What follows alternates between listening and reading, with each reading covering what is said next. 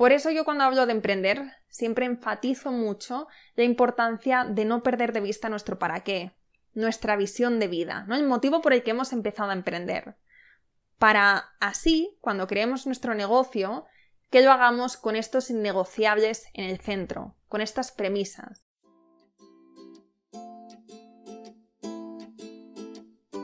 Hola, soy Laura Orzaiz y me encanta hablar de marketing, redes sociales, mindset y todo lo que hay detrás del fascinante mundo del emprendimiento. Me defino como una friki de los negocios, introvertida confesa y amante del buen café. Después de cuatro años de altibajos materializando mis ideas, me decidí a crear Yo Emprendedora, un espacio de inspiración, formación y empoderamiento femenino para salir de nuestras cuevas, aprender de las mejores y hacer mucha piña entre nosotras. Piensa en este podcast como tu ratito semanal para desconectar del día a día y reconectar contigo, tu negocio y tu misión. Y si quieres más, entra en yoemprendedora.es. Ahí encontrarás toda la información para apuntarte al club online y los coffee dates que mando todos los viernes. Sube el volumen que empezamos. Hola a todas y bienvenidas a un nuevo episodio del podcast Yo Emprendedora. Me hace mucha ilusión estar hoy aquí contigo para responder cuatro, no, cuatro o cinco preguntas, no sé, ya veremos según los tiempos, que me habéis mandado hace unas semanas sobre vuestros negocios. La realidad es que me llegan muchas preguntas por Instagram sobre, bueno, preguntas de, todo tipo de negocios y aunque me encantaría responderos, aunque me encantaría ayudaros de forma personalizada, estar ahí para cada una de vosotras, la verdad es que no me da la vida y también sabéis que soy un poquito mala a la hora de, de contestar mensajes en general, por Instagram, por email.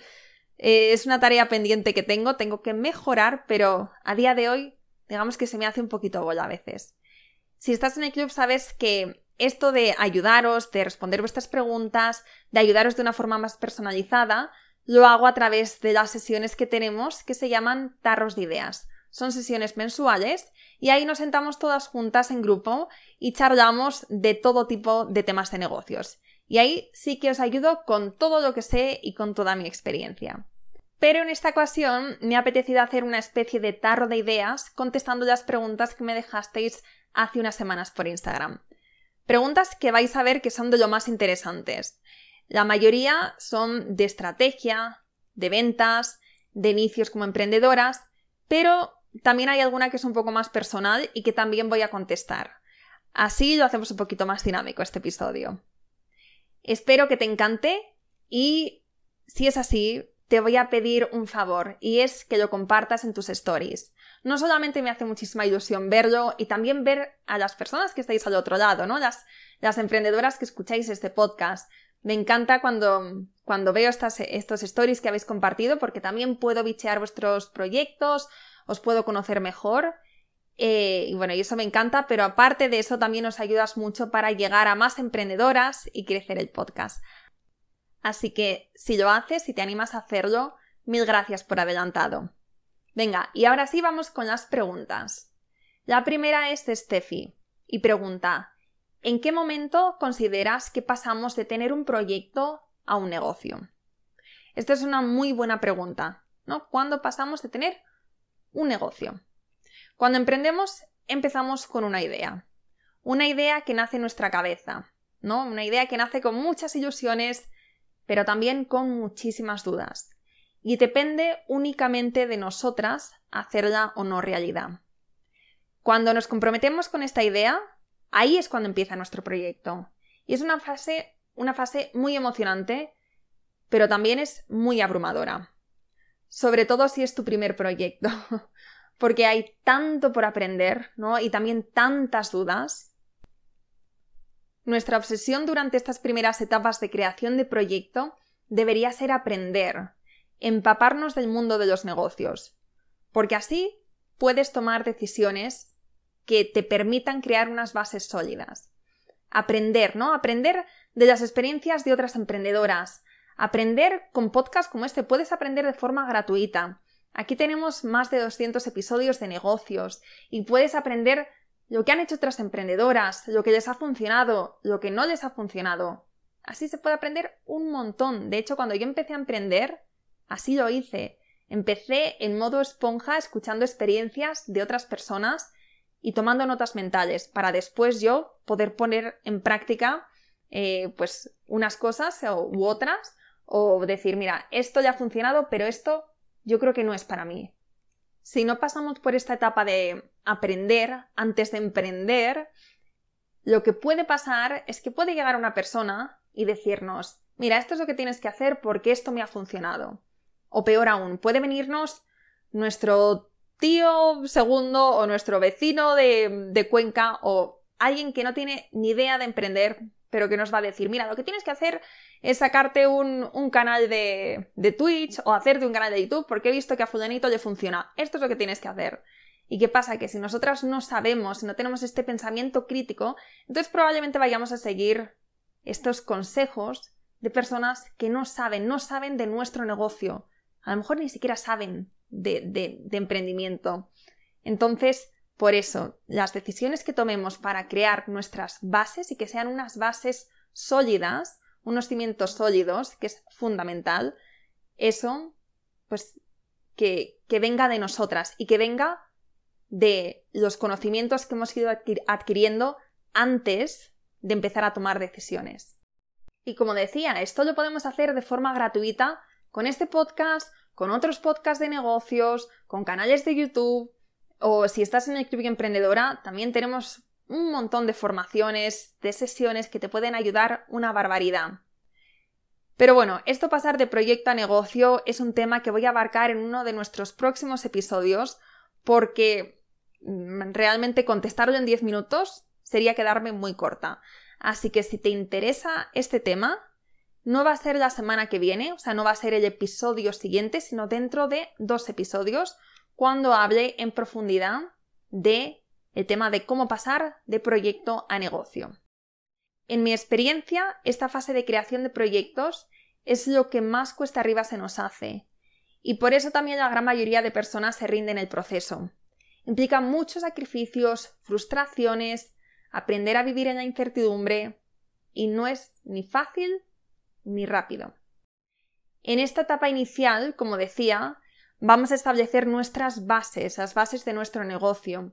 Y por eso, en, mi opinión, no deberíamos correr, no deberíamos intentar que sea algo de la noche a la mañana. Porque aunque haya personas ahí fuera que nos prometan que, que podemos conseguirlo, que podemos crear un negocio súper exitoso y estar ganando 5K el, el mes que viene si compramos su curso, esto no es así. La realidad es que si queremos crear un negocio consistente, ¿no? y, viable y que, y que vaya a durar en el tiempo, entonces tenemos que dedicarle el tiempo, tenemos que ir pasando por cada fase del negocio. Pero bueno, lo dicho, esto te lo voy a contar en dos semanas, en el próximo, o sea, en el episodio eh, sola que haré dentro de dos semanas. Este proceso de pasar de proyecto a negocio puede ser algo muy orgánico que suceda sin apenas darnos cuenta. Esto, por ejemplo, puede pasar si eres diseñadora web y ves que poco a poco vas teniendo más y más clientes. O también te puede ocurrir como me pasó a mí, que estuve un año creando estas bases únicamente sin intención ninguna de monetizar.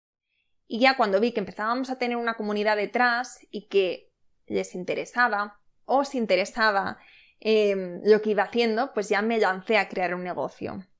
Entonces la pregunta de Steffi la podría haber resumido en, pues eh, pasamos de tener eh, de un proyecto a negocio cuando tenemos unos ingresos que nos permiten que éste sea sostenible y que vaya creciendo. Pero lo he hecho un poquito más extenso para, bueno, un poquito más de, de información. También quiero decir que cada una aquí tenemos una cifra, ¿no? De cuándo pasamos de proyecto a negocio, cuándo es algo sostenible para nosotras. Para mí, esta cantidad era algo simbólico era unos mil euros, tampoco era mil exacto, pero era que cuando me acercase a la cantidad de mil euros brutos al mes, en este punto ya me lancé a dejar el trabajo que tenía y dedicarme en cuerpo y alma yo emprendedora. Entonces, también en ese punto empecé a llegar algunas horas y a eh, tomar ciertas decisiones estratégicas que nos permitieron crecer y crecer. Para mí ese fue el punto. Unos eso, mil euros al mes. Entonces, Steffi, mi pregunta para ti para vosotras, para todas las que estáis escuchando y que también estáis en este punto, es cuál es el punto de vuestro negocio, en qué cifra, por decirlo de algún modo, consideráis que vais a pasar de proyecto a negocio, que vais a empezar a invertir a tope en esta idea, que vais a ir all in, como dicen los ingleses, ¿no? Que vais a ir con todo lo que tenéis. Vais a dejar el, eh, si tenéis un trabajo por cuenta ajena, que vais a dejar ese trabajo y os vais a dedicar también en cuerpo y alma al proyecto y si lo consideráis necesario vais a delegar. ¿Cuál es esa cifra? ¿Son 500 euros? ¿700? ¿1000? ¿2000? Depende de cada una, depende de nuestras circunstancias personales. Esto es algo muy personal y sí que recomiendo que tengáis esa cifra en mente para pues, tener un objetivo e ir a por ello. Bien, ahora vamos con la segunda pregunta. Esta es una pregunta de Sandra y pregunta ¿a qué personas admiras o cuáles son tus referentes a nivel personal y profesional? Me encanta esta pregunta, Sandra. Y aquí os voy a ser súper sinceras. Yo tengo como referentes a mujeres y hombres que han creado negocios sencillos, pero también muy exitosos, priorizando por encima de todo su estilo de vida. Admiro mucho a personas que han creado negocios desde, cero y, tiene, eh, y tienen éxito. Claro, porque creo que tiene muchísimo mérito y que al final dice mucho de la persona, ¿no? De, de la disciplina, el trabajo que hay detrás. Pero también conozco muchísimos emprendedores que viven obsesionados con su trabajo, con hacer más, con crecer, con facturar más. Podríamos decir que, les pone mucho el éxito. Pero mi pregunta es, ¿qué pasa con el resto de, de áreas de nuestra vida? ¿Qué pasa con nuestro bienestar físico y emocional? ¿Con nuestra familia, nuestro tiempo libre, los momentos del ocio o simplemente con no hacer nada? Yo diría que la mayoría, si no todas, las que estamos aquí, hemos emprendido para ganar en calidad de vida, para ganar en calidad de vida haciendo lo que más nos gusta. Y lo que pasa muchas veces, y es que lo veo vez tras vez, es que acabamos siendo prisioneras de nuestra propia ambición. Por eso yo cuando hablo de emprender siempre enfatizo mucho la importancia de no perder de vista nuestro para qué, nuestra visión de vida, ¿no? el motivo por el que hemos empezado a emprender. Para así, cuando creemos nuestro negocio, que lo hagamos con estos innegociables en el centro, con estas premisas. Yo me considero una persona ambiciosa, me considero cero conformista, pero por eso mismo me niego a elegir entre tiempo y dinero. Y ya sabes, la típica pregunta que te hacen desde que eres pequeña, ¿no? ¿Qué prefieres, tiempo o dinero? Parece que, que es imposible tener las dos. Bueno, pues no, yo lo quiero todo. Y además lo quiero ahora, lo quiero a mis 30, no cuando me jubile a mis 70. Y por eso mis referentes son hombres y mujeres con la misma mentalidad. Me da un poco de vergüenza admitirlo porque me está escuchando, pero mi primer referente es mi novio, es Chris. Sé que soy un poco pesada mencionándole, pero es que me inspira muchísimo porque sabe lo que quiere y porque va por ello. Y también tengo referentes como eh, una de mis podcasters favoritas estadounidenses, que es Jenna Kutcher. Eh, Jenna ha conseguido crear un negocio multimillonario, o sea, un negocio súper exitoso, que al mismo tiempo tiene un modelo bastante sencillo, o sea, un modelo muy claro, no se ha complicado la vida, tampoco ha contratado a mucha gente y tiene una vida sencilla, con tiempo para dedicárselo a su familia y también a ella misma. Para mí, esos son mis referentes. Personas que buscan tener negocios exitosos, pero al mismo tiempo que no renuncian a su tiempo y a su calidad de vida y a su salud mental. Bien, vamos con nuestra tercera pregunta. Esta es de... Bueno, el nombre no lo sé, pero en Instagram es Revélate Copywriting. Y pregunta, ¿qué puntos debes potenciar primero en tu negocio digital si emprendes y trabajas por cuenta ajena? Bueno, yo sé que muchas de las que estáis aquí trabajáis por cuenta ajena. Y aunque la mayoría soñáis con el día que podáis despedir a vuestro jefe o vuestra jefa, sabéis que primero toca hacer un poco de malabares para trabajar y en vuestros ratos libres desarrollar vuestros proyectos. Es un rollo, eh, es muy cansado, es una etapa muy abrumadora, pero es lo que toca. Y además, por lo general, no está visto, no está bien visto dentro de las empresas que tú estés intentando sacar adelante un proyecto mientras que estás trabajando, ¿no? para otros. Aunque esto no afecta a tu rendimiento. Simplemente es algo que no les gusta, que les escuece, ¿no? Y que puede acabar pasándote factura. Por eso, si ves que este podría ser tu caso, quizás sería preferible llevar en el anonimato tu proyecto, al menos en la medida de lo posible. No lo cuentes, no lo compartas. Tú trabaja, tú vete haciendo tus cosas y cuando llegue el momento en el que ya pueda rodar por sí mismo y puedas dar ese salto tan esperado, pues ya se enterará todo el mundo. Pero hasta entonces, quizás sería mejor que te lo guardaras para ti y para las personas que realmente te apoyan y confían en ti. Y para ello, lo más importante será crear un plan estratégico, sencillo pero efectivo. Lo que no te sobra si trabajas por cuenta ajena es el tiempo, ¿no? Y por eso es fundamental que pongas el foco en lo importante.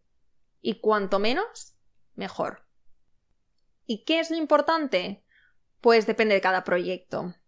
Por ponerte dos ejemplos diferentes, Chris tiene un negocio de contenido y para monetizar con anuncios sus blogs tienen que estar bien optimizados.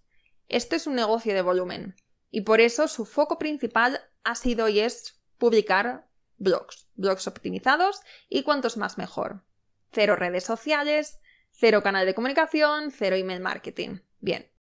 En cambio, en mi caso, mi estrategia desde un principio ha estado siempre muy clara y ha sido crear comunidad a través de contenido de valor. Y esto ha involucrado la creación de episodios del podcast, como este que estoy haciendo ahora, también creación de marca en Instagram, en redes sociales y realmente poco más. Esto ha sido desde el principio eh, mi foco. Luego sí que hemos ido pues haciendo otras cosas como base de datos, newsletters y el club y todas estas cosas. Pero en un principio ha sido creación de episodios del podcast y creación de marca. Vale, y ahora te toca a ti. Establece una estrategia sencilla, alineada con tus objetivos y vea por ella. Y recuerda, no te compliques demasiado la vida. En este caso, en este momento en el que estás, menos es más. Y en este plan hay dos aspectos fundamentales que quiero recomendarte. El primero es que incluyas una estrategia para llegar a tu cliente potencial, ya sea mediante SEO o mediante el podcast o Instagram o medios de comunicación, publicidad pagada, eh, colaboraciones, charlas, networkings, email a puerta fría, pero es fundamental como negocio llegar cada vez a más personas que puedan estar interesadas en lo que haces. Porque si no, te aseguro que será mucho más complicado vender. Que oye, se puede, todo es posible, pero para facilitarte la vida, empieza mejor por aquí, ¿no? Con esa estrategia para llegar a tu cliente potencial. Y segundo, también te recomiendo que mediante la investigación, la escucha activa de tu comunidad y las necesidades y huecos que puedas ir percibiendo en el mercado, vayas creando tu producto o servicio estrella. Esto no te recomiendo que te lances cuando estés empezando y cuando nadie te conozca. Pero cuando ya tengas a personas que estén alineadas con lo que haces y que estén enamoradas de, de, tu proyecto, de tu visión, entonces ahí sí, lánzate. Lánzate preguntando, lánzate mediante la escucha activa, ¿no? Mira a ver qué es lo que quieren, qué es lo que necesitan, qué es lo que les falta y ahí vas a encontrar el hueco y vas a encontrar tu gran oportunidad. Y como último punto con respecto a esto, quiero deciros a todas las que estéis en esta situación que se puede emprender mientras trabajas por cuenta ajena. Se puede crear un negocio exitoso aunque dispongas de poco tiempo o de menos de que te gustaría. Por aquí han pasado decenas de mujeres que o bien porque estaban cansadas de trabajar para otros, o bien porque sus trabajos no le llenaban, o bien porque querían ser las dueñas de su tiempo y sus decisiones, empezaron a emprender y crearon negocios que en su día, trabajando para otros, jamás se habrían podido imaginar. Todo esto es posible cuando te comprometes y vas a, por ello. Y sí, no es fácil, no es la vía fácil. Emprender nunca lo es. Ahora la pregunta es, ¿merece la pena? La respuesta es solo tuya. La siguiente pregunta es de IVA virtual y pregunta, ¿cómo vender servicios sin vender tu tiempo? Esto es una muy buena pregunta, es muy interesante cómo vender servicios sin vender tu tiempo. Bueno, cuando vendes servicios, si tú eres la que provee este servicio al cliente, sí o sí vas a tener que vender tu tiempo. ¿No? Porque eres tú la que está ahí trabajando, la que está de cara al cliente, la que está mm, la que está haciendo el trabajo. Pero aquí hay tres cosas, bueno, a lo mejor hay más. Hay varias cosas importantes de las que podemos hablar para reducir tus horas de trabajo y para que el negocio sea más escalable. Primero vamos a hablar de delegar. Cuando tienes un negocio de servicios y no quieres vender tu tiempo por dinero, la opción ideal y la opción más lógica sería tener un modelo tipo agencia y tener trabajadores, no delegar todo o parte del proceso. Así, por ejemplo, si, si tu servicio es de diseño de páginas web, puedes contar con una o varias personas en tu equipo, según el volumen de trabajo, para que hagan la parte más larga o más tediosa para ti. Y tú puedes estar en la fase creativa o puedes estar analizando el progreso para que el resultado final sea como tú lo habrías hecho o incluso mejor. Porque cuando te llegamos nos solemos sorprender de que pueden ser o deberían ser incluso mejores la gente que trabaja para nosotros. Ahora ya sé que muchas estaréis pensando que esto no es posible porque en vuestro caso eh, es un servicio personalizado y vuestros clientes quieren que seáis vosotras quienes realicéis el trabajo. No os culpo por pensar eso, porque yo pensaba igual cuando empecé el club. Y ahora, a día de hoy, casi tres años después, desde que empezamos con el club, tengo delegadas la gran mayoría de las sesiones que hacemos, de los directos, y también de las tareas, cosa que en su día cuando empecé me parecía inviable. Y donde yo sí que estoy es en aquellas cosas, en aquellas tareas, en aquellas sesiones donde siento que realmente tengo que estar. Por eso siempre os hablo de crear un negocio con esa visión en mente, tener un modelo de negocio que se adapte a ti y no viceversa. Si tienes esta creencia de que tú tienes que hacerlo todo, entonces yo te recomiendo que hagas un ejercicio de pararte a pensar de una forma objetiva y dejar también el ego a un lado y piensa en qué partes del proceso eres realmente imprescindible. Haz este ejercicio, siéntate, coge papel y boli, escribe las tareas, todo lo que haces, todo lo que es importante en tu negocio y después mira a ver dónde realmente tu trabajo tiene un impacto y dónde eres fundamental, dónde eres imprescindible. Y donde veas que no, pues ahí sería un buen punto para empezar a delegar. En segundo lugar, crea sistemas y automatiza procesos. Esto no significa que no tengas que vender tu tiempo por dinero, pero sí que facilita muchísimo la vida y te ahorra un montón de tiempo. Para ello te recomiendo que hagas una lista de todas las tareas también que llevas a cabo y después mira a ver cuáles puedes automatizar y qué procesos puedes crear desde, por ejemplo, crear respuestas modelo para los emails, eh, crear un sistema con el paso a paso, desde que una persona te contacta hasta que em, finaliza el servicio.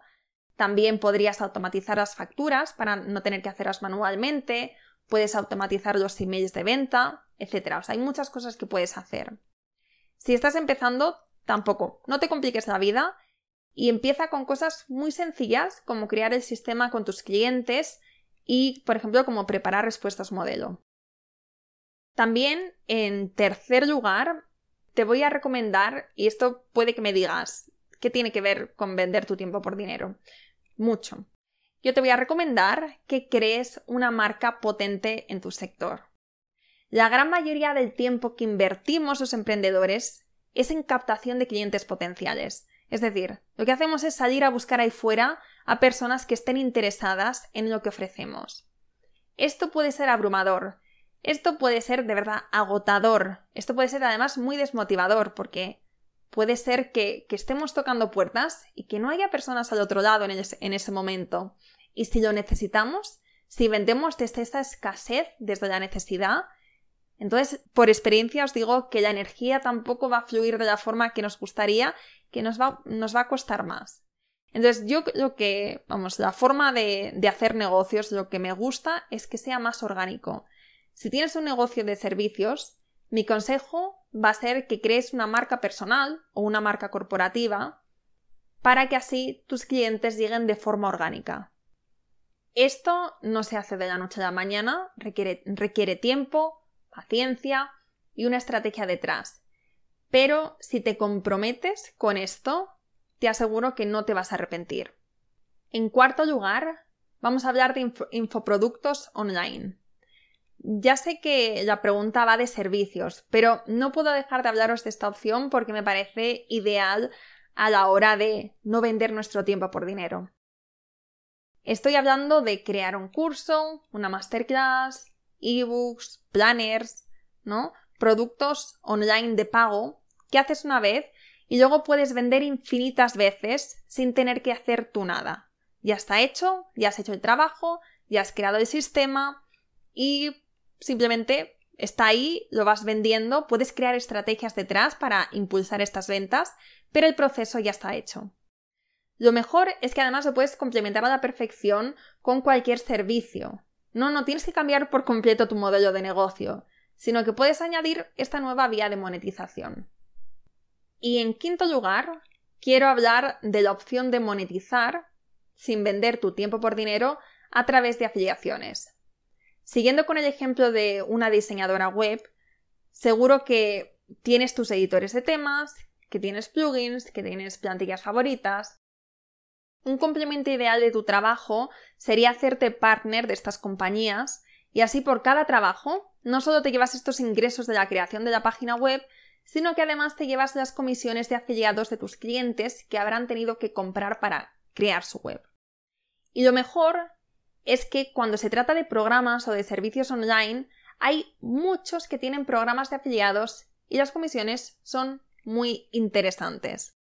Para que veas un ejemplo real, Chris estuvo recibiendo una comisión de aproximadamente 300 dólares al mes durante casi tres años de una persona que compró un plan de Active, Active Campaign a través de su link de afiliados.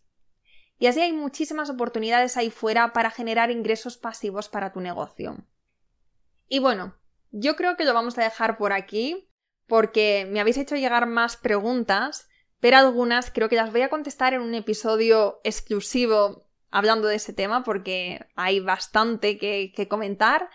Y también creo que voy a hacer un segundo episodio respondiendo preguntas. Un segundo, un tercero, un cuarto. Si os gusta este formato, entonces haré más y también os iré preguntando por Instagram para que me mandéis más preguntas y podamos hablar de diferentes temas por aquí. Bueno, pues entonces lo dejamos aquí hoy y antes de despedirme me gustaría pedirte que si te ha gustado este episodio que por favor lo compartas, que le hagas una captura de pantalla, lo subas a tus stories y me etiquetes en arroba yoemprendedora.es. No te imaginas lo mucho que me ayudarías si haces esto. Muchísimas gracias por quedarte hasta el final y nos escuchamos la próxima semana. Espero que te haya gustado este episodio y si es así, me encantaría que dejaras una reseña en iTunes, en Evox o en la plataforma que escuches tus podcasts. Esta es la mejor manera que tienes de apoyar el podcast y su continuidad. Muchísimas gracias por quedarte hasta el final y seguimos la próxima semana.